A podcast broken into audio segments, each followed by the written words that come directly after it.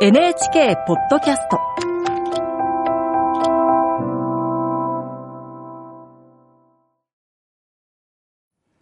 こんばんは、作家の高橋源一郎です。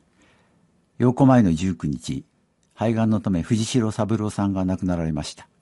76歳でした。本名は目黒浩二。1976年、椎名誠さんと共に雑誌、本の雑誌を創刊、実質的な編集長を長く務めました。エンターテインメント小説の書評家としてのペンネームが北上二郎。藤代三郎は競馬評論家としての名前でした。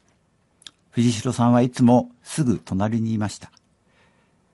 ある雑誌で長く斎藤美奈子さんとその年の純文学のベスト10を選んでいた時、隣のコーナーで北上さんはエンターテインメントのベスト10を選んでいました。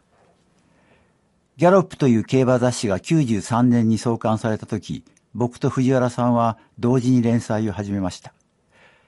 僕は数年で連載をやめましたが、藤代さんは去年の暮れまで約30年間、毎週一度も休まず連載を続けました。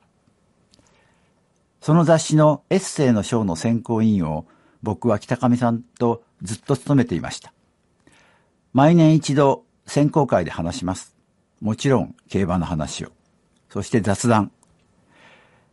ギャンブルをする者同士はあってもどうでもいい話しかしません。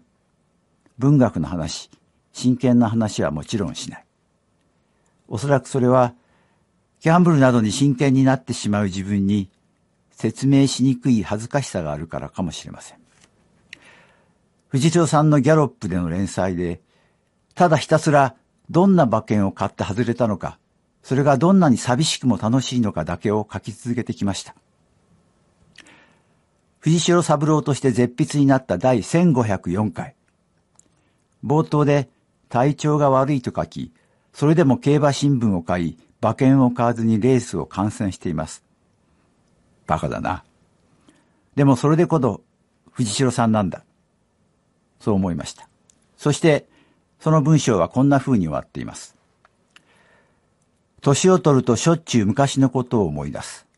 楽しいことはすべて過去にあるのだ。今回しみじみと感じたのは健康が一番ということだ。当たり前のことだが、普段はそのことを忘れている。健康であればそれだけでいいのだ。それ以上は何も求めない。普段は馬券が当たらないことに文句を言ったりしているが、とんでもないことである。毎週元気で馬券を買っている日々こそ極上の日々なのである。ふらふらになりながら今そう思うのである。最後に藤代さんの有馬記念の予想が載っていました。本命イクイノックス、対抗ボルグド風種。見事に当たってましたよ。この馬券変えたのですか？さようなら、藤代さん。